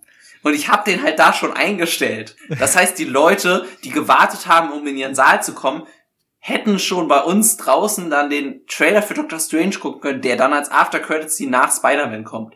Okay, ähm, das ist natürlich geil. Ich, ich kannte den Trailer tatsächlich noch gar nicht. Ich wusste gar nicht, dass der gedroppt wurde. Ähm, nee, der wurde auch, der wurde tatsächlich an dem Tag, wo ich ins Kino gegangen bin, erst gedroppt. Das war der Donnerstag, letzte Woche Donnerstag. Also du warst wahrscheinlich schon vorher im Kino. Ich war direkt Mittwoch. Der, ich war Mittwoch. Genau. Also wo er öffentlich dann auf YouTube und so gedroppt wurde, war eine Woche, glaube ich, nach Start. Ähm, deswegen, es ging, aber ich war so ein bisschen enttäuscht tatsächlich, weil ich so dachte, da kommt vielleicht noch was, weil das Ende ja schon ziemlich krass ist und ähm, das war, war tatsächlich so ein bisschen, hm, okay. Ja. Tatsächlich, das ist, so, das ist das gleiche mit Hawkeye, da ist die After-Credit-Scene auch so ein bisschen äh, inkonsequent, um, um das mhm. auszudrücken. Da waren, sind auch viele Leute ziemlich mad. Also ich glaube, ich weiß nicht, ob da ein Trend abzusehen ist, aber mal gucken, wie, wie, wie Marvel da weitermacht. Ja, ich hoffe nicht, ich hoffe nicht. Aber ja, also das so, das Spider-Man können wir beide auf jeden Fall einen Daumen hoch geben, war ein ganz, ganz tolles äh, Kinoerlebnis, ein toller äh, Marvel-Film. Ich, ich, ich bin mir nicht ganz sicher, was ich davon halten, also vom Ende halten soll, wie das jetzt quasi, was das mhm. bedeutet mhm. für den Rest des Marvel-Universums. Ähm, aber im Großen und Ganzen und, und generell, was dieser ganze Film halt für das Marvel-Universum dann bedeutet im Na Nachhinein. Aber äh, auf jeden Fall endlich, also wirklich seit langem wieder ein Marvel-Film, der richtig, richtig Spaß gemacht hat. Ja. ja. Ähm, so, bei mir äh, kommen wir zu Platz Nummer drei. Bei mir auf Platz drei ist ein Film, den ich jetzt auch ganz frisch noch gesehen habe. Und eine riesen Überraschung für mich war. Ich hätte ihn fast gar nicht gesehen. Hab den jetzt einfach, weil ich Zeit hatte, habe ich den einfach gesehen. Ähm, unter anderem, weil der Regisseur dieses Jahr auch schon einen Film gemacht hat, den ich äh, nicht so gut fand, nämlich House of Gucci. Äh, die Rede von Ridley Scott und seinem Film The Last Duel. Der ein bisschen untergegangen ist, unter anderem halt auch bei mir, also völlig an mir vorbeigegangen. Und dann ist er halt jetzt auf Disney Plus gelauncht. Und dann habe ich ihn mir einfach mal angesehen, habe nichts großartig erwartet, kannte auch keine Trailer und war echt wirklich beeindruckt. Ich fand ihn richtig gut. Du hast ihn noch nicht gesehen, ne? Nee, ich habe ihn nicht gesehen. Ich habe einiges drüber gehört. Ich habe ihn leider im Kino noch nicht geschafft und ja, ist auch auf der Liste, die noch geguckt werden sollen müssen. Hm. Ja, es ist halt, es ist, also in warum ich den nicht gesehen habe damals war, glaube ich, Ridley Scott und Ritterfilm das ist bei mir hängen geblieben. Und da dachte ich schon so, boah, nee. Also ich bin kein großer Fritter-Fan und Ridley Scott ist bei mir halt ein Name, der auch schon lange an, an Prestige verloren hat, unter anderem jetzt halt auch durch House of Gucci wieder ähm, bestätigt wurde. Und dann habe ich den jetzt gesehen, wusste nicht, worum es geht und war deswegen überrascht, weil es ist tatsächlich gar kein romantischer Ritterfantasie, sondern genau das Gegenteil. Ähm, weißt du, worum es geht? Ja, genau. Ja, ja also es, ähm, für die, die es nicht kennen, es geht darum, dass ähm, ja zwei äh, befreundete Ritter sich nach und nach äh, entzweien. Unter anderem liegt es daran, dass äh, die Frau des einen, nämlich von die Frau von Matt Damon, den anderen beschuldigt, dass er sie äh, vergewaltigt hat. Und äh, das wird dann quasi vor Gericht ausgetragen und da es damals dann eben, ebenso üblich war, äh, wird das am Ende durch ein Duell entschieden, Duell um Leben und Tod. Wer dieses Duell gewinnt, der hat eben quasi das Recht oder der hatte Recht, weil Gott ihm die Kraft gegeben hat zu gewinnen, so ungefähr wie bei Game of Thrones auch schon äh, das gemacht wurde. Und ähm, das Spannende aber bei dem Film ist, dass der Film in drei Akte eingeteilt ist und diese Story von dieser Vergewaltigung aus drei Sichten erzählt. Einmal aus der Sicht von Matt Damon, der nicht dabei war, der nur die Anschuldigung gehört hat und dann halt, ne? Dann die Sicht von ähm, Adam Driver, der vermeintlicher Vergewaltiger und dann von, ich weiß leider die Schauspielerin gerade nicht, aber von der Vergewaltigten. Das ist dann die dritte Sequenz. Und er zeigt quasi immer dieselbe Geschichte.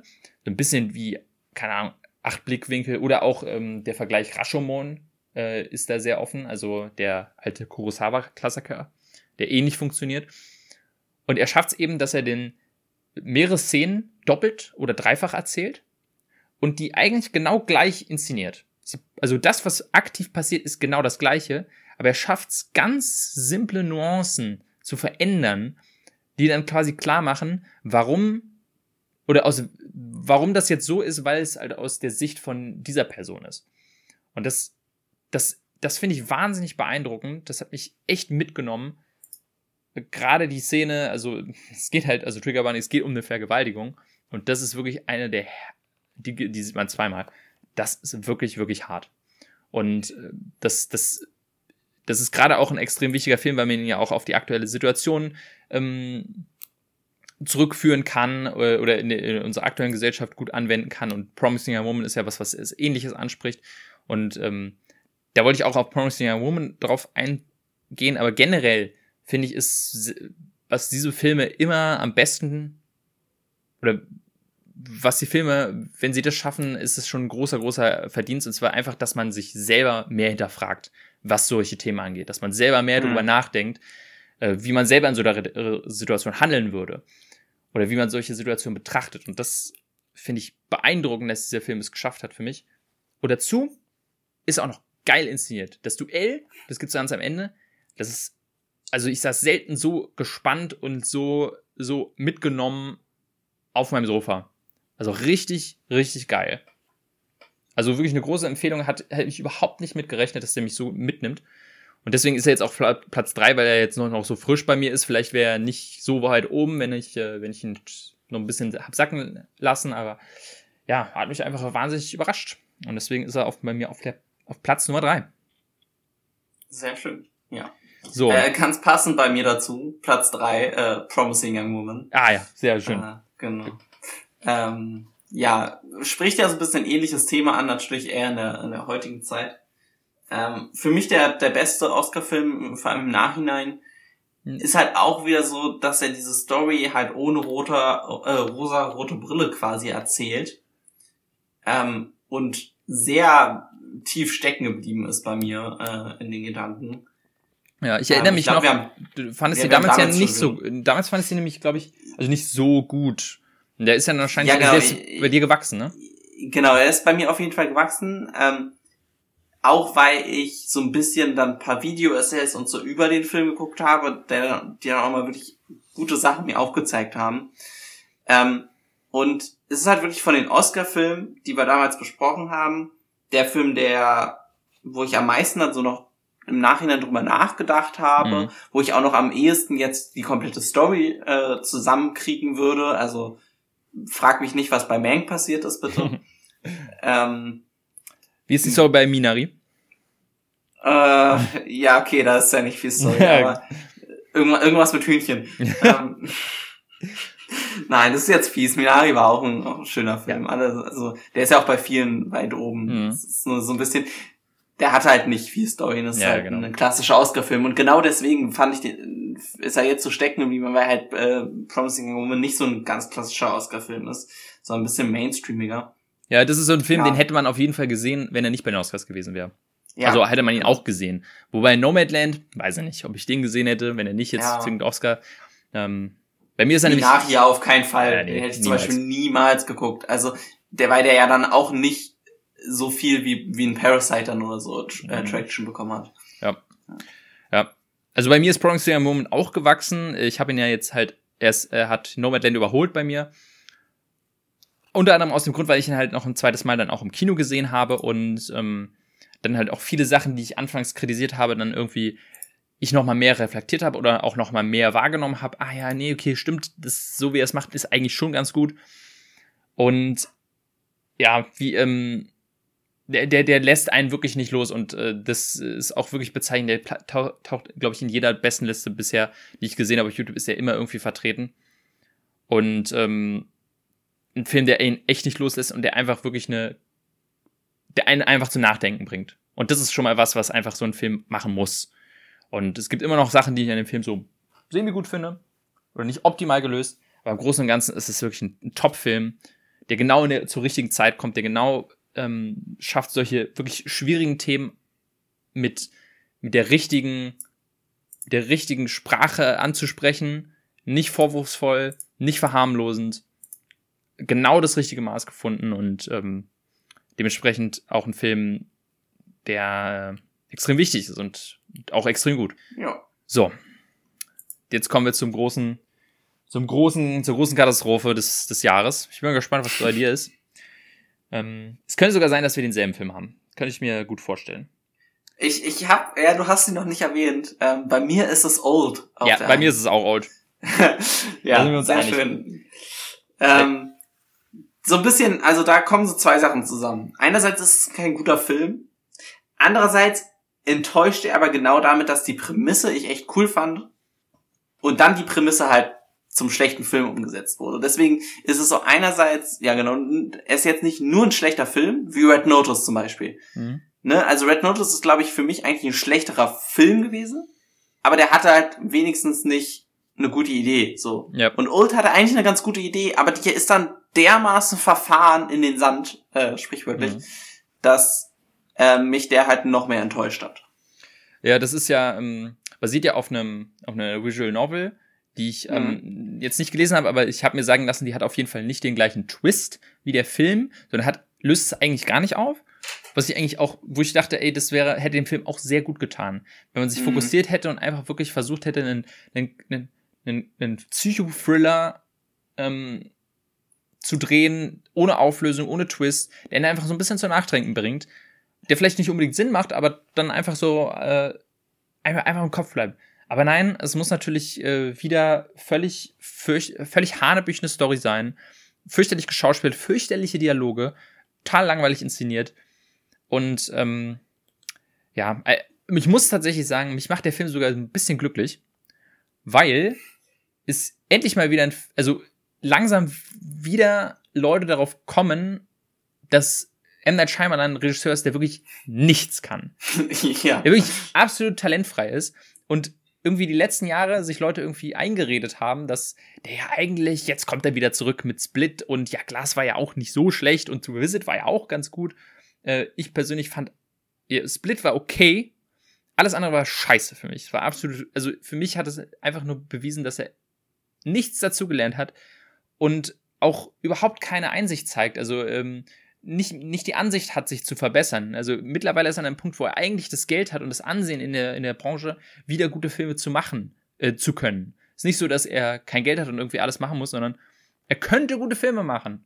Aber entscheidet sich dafür, oder beziehungsweise er, er, er, er versteht einfach nicht, wo seine Probleme liegen, dass er das, die Finger vom Skript lassen soll, weil das wirklich das Allerschlimmste immer in seinen Filmen ist und seinen kompletten Film kaputt macht, weil inszenatorisch es vielleicht noch klar gehen würde, aber durch sein schlechtes Skript ist es eine fürchterliche Story, sind fürchterliche Dialoge, dadurch sind gute Schauspieler nicht in der Lage, gut zu schauspielern. Und am Ende bleibt immer nur ein dummer Twist übrig, der den kompletten Film zerschießt ja. und einen einfach so wütend macht. Es ist, es ist so ein, ist so ein Haufen Mist, dieser Film. Und, auf, und deswegen freut es mich, dass Leute endlich sehen, ja, ja, oder endlich wieder einsehen, ja, okay, M. Night Shyamalan ist das, wofür wir ihn immer gehalten haben, nämlich ein talentfreier äh, ja, Lappen. Hm. ja, also gut, bei mir war M. Night ja schon nach Avatar ähm, sonst wo ja. äh, unten. Aber ja, da gibt's eigentlich nicht mehr viel zu sagen. Es ist absolut keine Cook-Empfehlung, außer ihr wollt irgendwie, weiß ich nicht. Ich weiß nicht, was man mit dem Film anfangen soll. Ja. Ja, ist genau, kommen wir lieber, lieber zu guten Filmen. Genau. Ähm, jetzt, bevor wir zu Top, unseren Top 2 und 1 kommen, wollen wir vielleicht noch so ein bisschen erwähnen, was uns bei uns, so Honorable Mentions, was bei uns nicht äh, in unsere mhm. Top-Listen geschafft hat. Ja, können wir machen. Also bei mir, ich würde es ganz kurz machen, bei mir sind es nur zwei, die äh, jetzt noch hinten dranhängen. Und zwar einmal ähm, Keine Zeit zu sterben, äh, also Bond. Ähm, der, ich fand ihn echt gar nicht so schlecht für mich ist er auf jeden Fall, weil er so ein bisschen das Filmjahr ganz doll geprägt hat. Er war ja der erfolgreichste Film. Spider-Man wird ihn wahrscheinlich nicht ganz ablösen. Ähm, deswegen äh, fand ich einen, einen soliden Abschluss äh, für die Craig-Era und so ein bisschen sentimental bin ich da auch, dass, dass es jetzt zu Ende ist. Äh, deswegen ist der noch dabei. Und ähm, dann bei mir noch drauf ist Candyman auch so ein Film, den ich ursprünglich nicht so gut fand, der dann ganz gut hängen geblieben ist und aber halt nicht gut genug für die Top Ten für mich war. Hm. Ja, also bei mir, ich habe äh, ich hab mir eine Top 20 aufgeschrieben. Das ist ähm, auf Platz Nummer 20 ist bei mir The Power of the Dog. Mhm. Den fand ich äh, ganz gut. Äh, 19 ist Quiet Play 2, haben wir schon drüber geredet. 18 ist Encanto, hab ich, haben wir auch schon drüber geredet. Platz 17 ist Luca, ein sehr schöner Animationsfilm hm, oh ja. von, von. Äh, von äh, Pixar. Äh, auf Platz 16 ist The Father, auch ein ähm, toll geschauspielerter mhm. Film. Äh, Platz 15 ist Shang-Chi, ein Marvel-Film, der mich dann doch echt überrascht hat, wie, viel, wie gut ich den fand. Auf Platz 14 Ron läuft schief, haben wir auch schon drüber geredet. Auf Platz 13 The Suicide Squad. Mhm. Hat mich auch sehr, also sehr viel Spaß gemacht im Kino. Ähm, auf Platz 12, ein Film, den ich gerne in meine Top 10 gepackt hätte, aber es dann jetzt doch leider nicht geschafft hat, ist Free Guy. Und auf Platz 11 ist The French Dispatch von Wes Anderson, den ich auch sehr mochte. So. Und jetzt kommen wir zu den zwei besten Filmen. Willst du anfangen? Hey. Was ist denn dein Platz 2? Äh, Kannst du, ich glaube, ich, glaub, ich weiß es. Ja? Habe ich ihn möglicherweise ja, gerade erwähnt. erwähnt ja. ja. Und zwar ist das Free Guy. Ähm, ja, das war genau der Film, der mich, vor allem hat der Überraschungsfaktor ähm, mich zu dieser Entscheidung ja. vor allem bewegt, weil ich dem, ich hatte ihm ein bisschen was zugetraut, aber nicht das zugetraut, was er dann ist. Und das ist der einzige Film, der annähernd daran kommt, oder doch, der ihn eigentlich so übertrifft von dem Spaßfaktor, den ich im Kino hatte.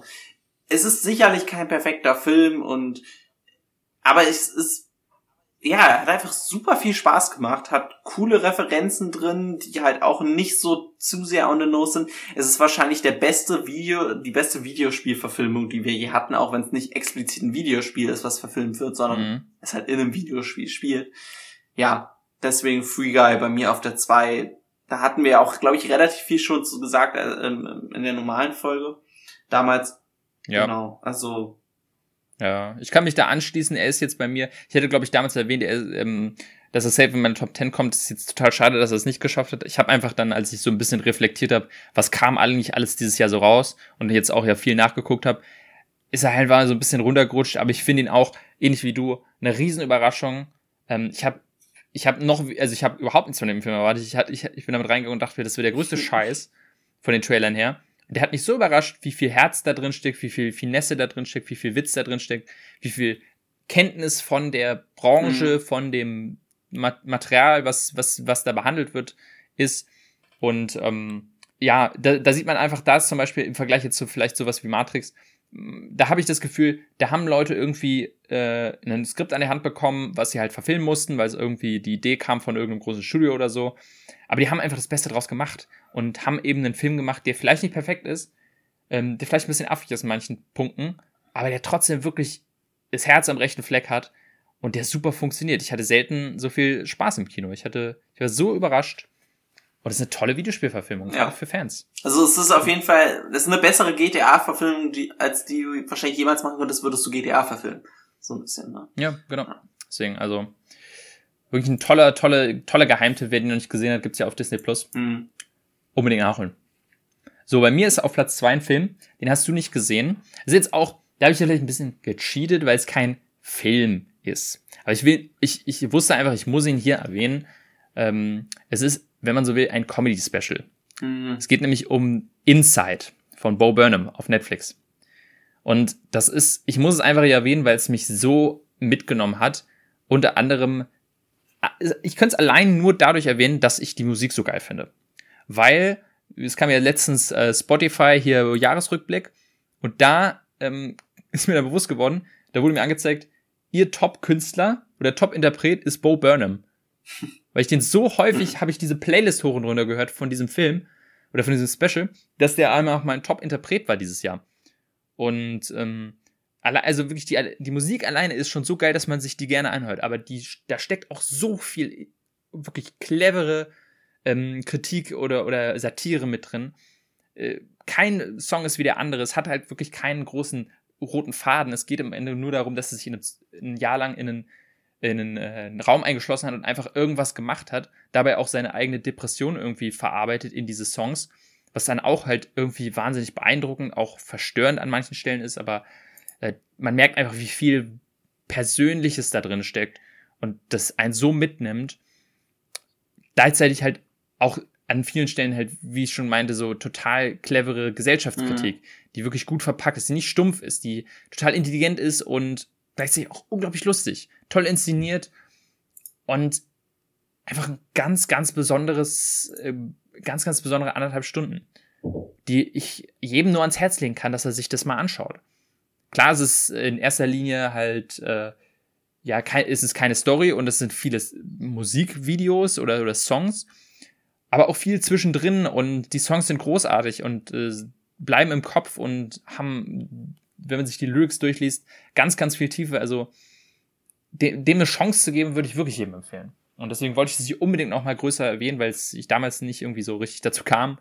Ähm, und einfach jetzt das eine der Sachen ist, die mich dieses Jahr einfach nicht losgelassen haben. Deswegen musste ich das hier mit reinnehmen. Deswegen Inside von Bob Burnham auf meinem Platz zwei. Ähm, ganz kurz dazu, ich habe es tatsächlich geguckt. Also ja. du ja, hast es mittlerweile gesehen. Oh, ja. das ist ähm, und habe auch viele der Lieder, also ja, auch schon vorher gehört gehabt, bevor ich es dann geguckt habe. Deswegen, ich kann mich da eigentlich nur anschließen. Will jetzt gar nicht großartig da noch drauf eingehen. Aber genau, ich habe es halt nicht als Film gewertet. Ich weiß nicht, ob ich sonst irgendwie die Top Ten wahrscheinlich dann trotzdem doch nicht weiß, dann nicht ganz so. Ich weiß nicht, ja, ich wüsste es nicht, wie ich es mit den anderen vergleichen äh, müsste, deswegen. Deswegen ist es, ist es schwierig, ja. deswegen, aber ähm, ja, Laut Letterbox ist ein Film, deswegen habe ich jetzt einfach mit reingegangen. Okay. Ich glaube, ihr so. könnt wahrscheinlich alle die Eins schon längst erraten. Also ich bin mir ziemlich sicher, was bei dir auf der Eins steht. Ähm, ja, ich glaube, da müssen wir kein großes Geheimnis draus machen. Es war eigentlich von Anfang an klar. Ja. Ähm, deswegen, ich glaube, wir können uns auch, auch, auch, kurz fassen, wir haben ja eigentlich ausführlich darüber ja. geredet. Es geht natürlich um den Dune Part 1. Genau. Äh, nicht nur für uns wahrscheinlich der Film des Jahres, also es ist kein großes Geheimnis, dass das ein großes, großes Ding war, dass man miterleben durfte und natürlich jetzt auch mit dem Kontext, also viele von den Kritikpunkten, die wir hatten damals, hatten ein bisschen damit zu tun, dass nicht klar war, ob es einen zweiten Teil mhm. gibt und dadurch der Film schwächer werden würde, dadurch, dass man ja jetzt weiß, dass der zweite Teil kommt, kann man eigentlich dem wiederum nicht so viel. Also klar, es ist am Ende des Tages immer noch ein sehr aus, viel auserzählter erster Akt von einer Geschichte. Aber wenn man es halt jetzt wirklich sagt, okay, das ist Part 1 und wenn Part 2 rauskommt, dann sieht man das eben als ein Film, so wie, keine Ahnung, Kill Bill oder, oder was, dann, ja, kann man eigentlich fast kaum was an diesem Film aus, aussetzen.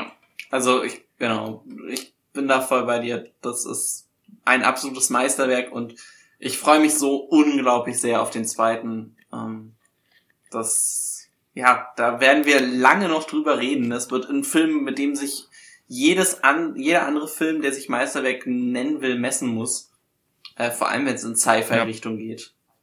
Und deswegen ja. ohne jegliche Konkurrenz auf die Eins, das war der erste Film, der mir, bei mir feststand, als ich die Liste gemacht habe. Ähm, ja, klar. Da gab's nicht viel dran zu rütteln. Hm. Ist auch, glaube ich, der erste Film oder ähm, aus diesem Jahr, der wirklich quasi als, als Meilenstein hm. fest, sich festsetzen wird. Zusammen, wenn dann der zweite Teil rauskommt, wird man die wahrscheinlich so als eins betrachten, wie jetzt, keine Ahnung, die, ähm, die, Trilo die Herr der Ringe-Trilogie damals, die, ähm, der relativ nah nacheinander rausgekommen ist.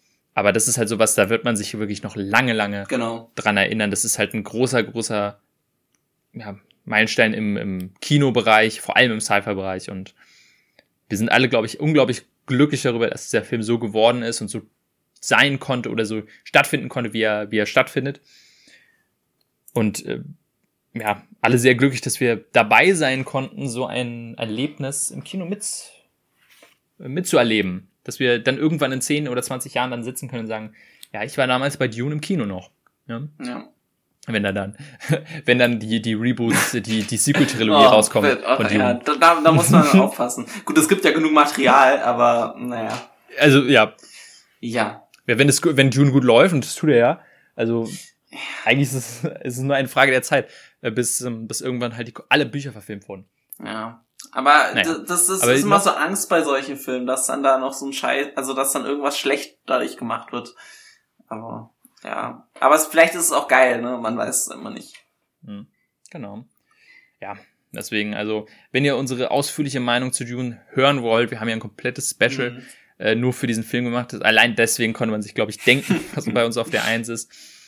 Und das ist ja eigentlich bei auch vielen anderen so. Es ist irgendwie so fast schon so ein bisschen ja, keine Ahnung, so, es ist so langweilig, dass man das ja. auf die Eins packt. Und man hat sich fast schon überlegt, hm, wenn man nicht vielleicht noch einen anderen. Aber nee, also es ist alles, das, das wäre dann auch irgendwie komisch. Ja. Ich bin, ich bin echt gespannt, wie der bei den Oscars pa äh, passieren wird.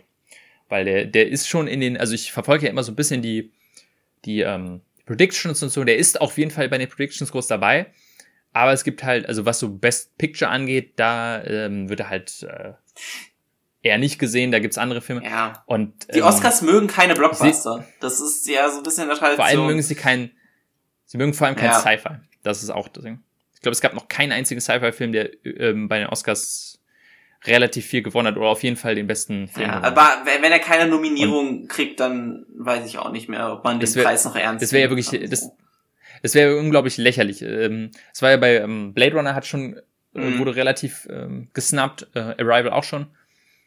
Und also wenn die das auch da noch machen, das ist dann dann ist dann wird's dann hört's ja. auch wirklich auf. Genau. So, wir haben jetzt wirklich viel gequatscht, aber es war ja auch quasi ein, äh, ein, ein großes Thema und im Großen und Ganzen bin ich sehr zufrieden mit dem mit dem Kinojahr, muss ich sagen, auch wenn es nur halb so lang war. Mhm ist es halt trotzdem halt, kamen die ganzen Nachzügler von, von letztem Jahr noch äh, rüber. Ich habe ich hab jetzt so nachträglich mal meine Top 10 äh, 2020 Liste gemacht und habe gemerkt, ich komme nicht an, also ich komme viel schwieriger auf, also ich, ich hätte eine Top 20 hätte ich gar nicht gemacht, weil, äh, machen können, weil es so wenig Filme in 2020 gab.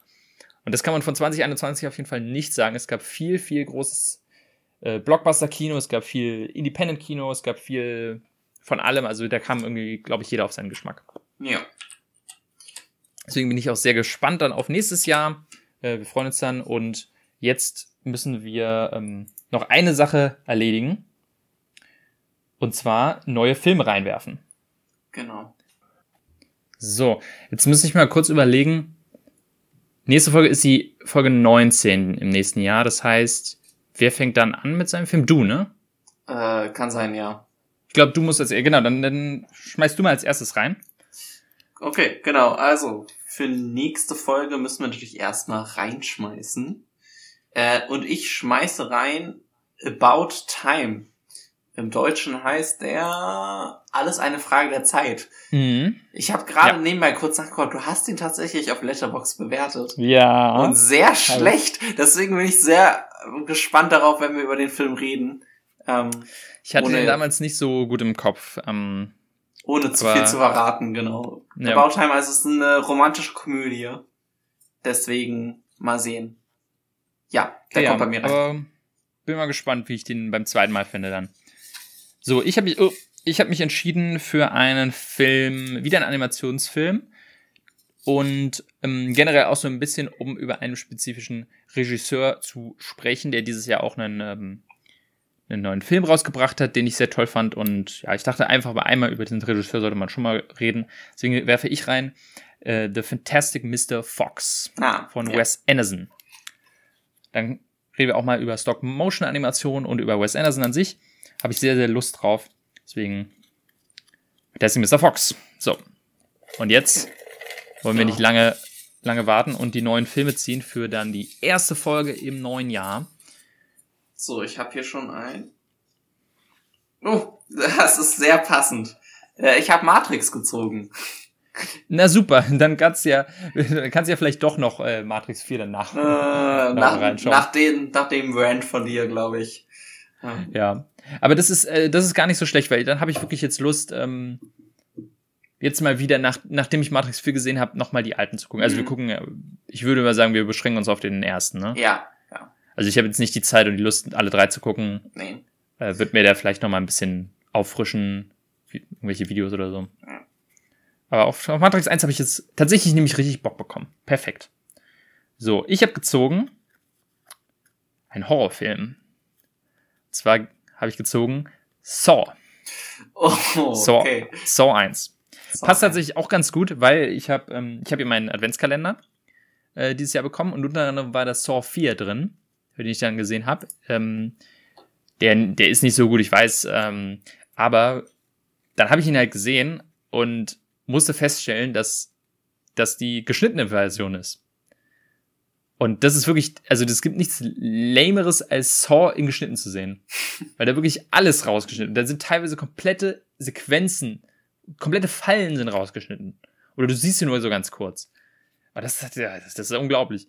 Deswegen hoffe ich, dass die DVD oder die Blu-ray, die ich hier von Saw 1 habe, nicht geschnitten ist. Aber ich glaube, die erste, der erste Saw-Film ist noch relativ, relativ harmlos, was, äh, was Blut und so angeht oder was, was, was äh, ja. Splatter angeht. Ja. Deswegen kann man da gut drüber reden. Deswegen Saw 1 und beziehungsweise äh, Matrix und Saw 1 jeweils. Sprechen wir dann in Folge 19 nächstes Jahr. Gibt's dann halt äh, nach zwei Wochen, also wir haben jetzt ist jetzt Ende des Jahres. Ich glaube, die Folge wird, die, äh, die werde ich jetzt so schneiden, dass sie an Silvester hochgeladen wird.